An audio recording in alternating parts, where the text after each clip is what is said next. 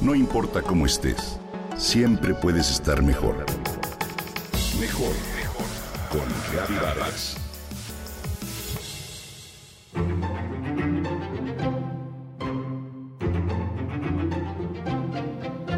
Nuestra gastronomía se expande cada vez más. Técnicas, recetas y sazones encantan a la mayoría de las personas que las conocen.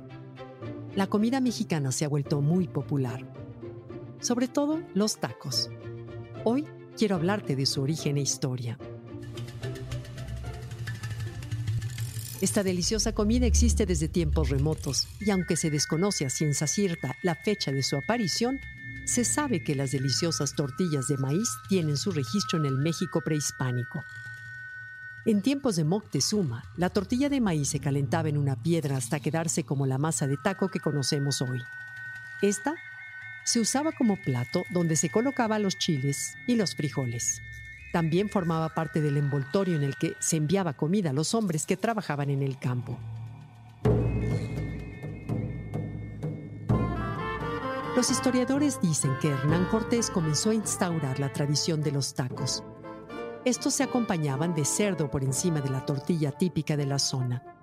En el libro Historia verdadera de la conquista de la Nueva España, se asienta que Cortés organizó la primera taquiza para sus conquistadores y capitanes. A partir de ese momento se crearon distintas variedades. Por ejemplo, en 1950, en Tlaxcala, surgió el llamado taco de canasta como un recurso en tiempos de escasez. Esta versión es reconocida por ser bastante económica.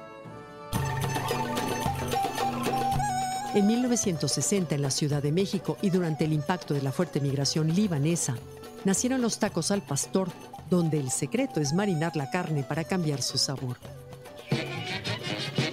Los tacos de cochinita pibil utilizaban en principio carne de jabalí, venado o faisán, pero con el tiempo se incorporó la carne de cerdo.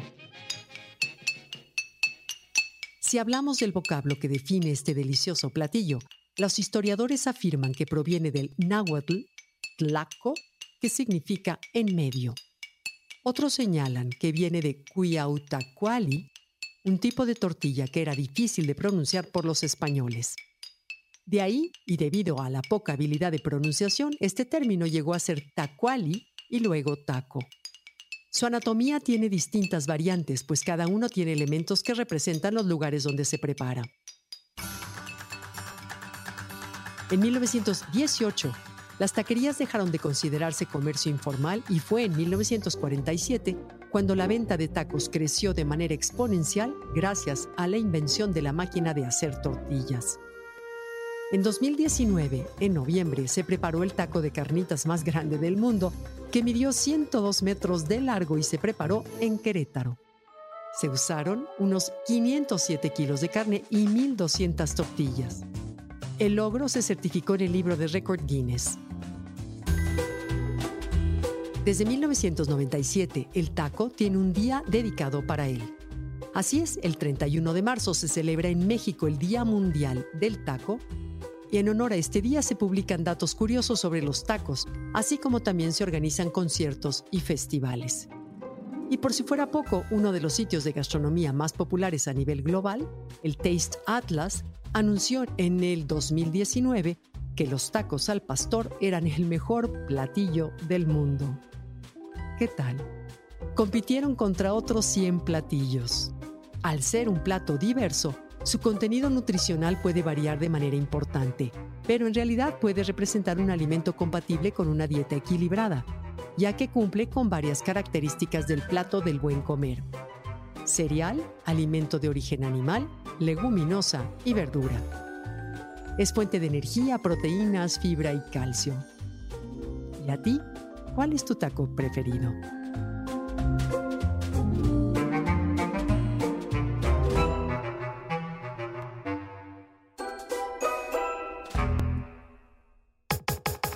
Comenta y comparte a través de Twitter.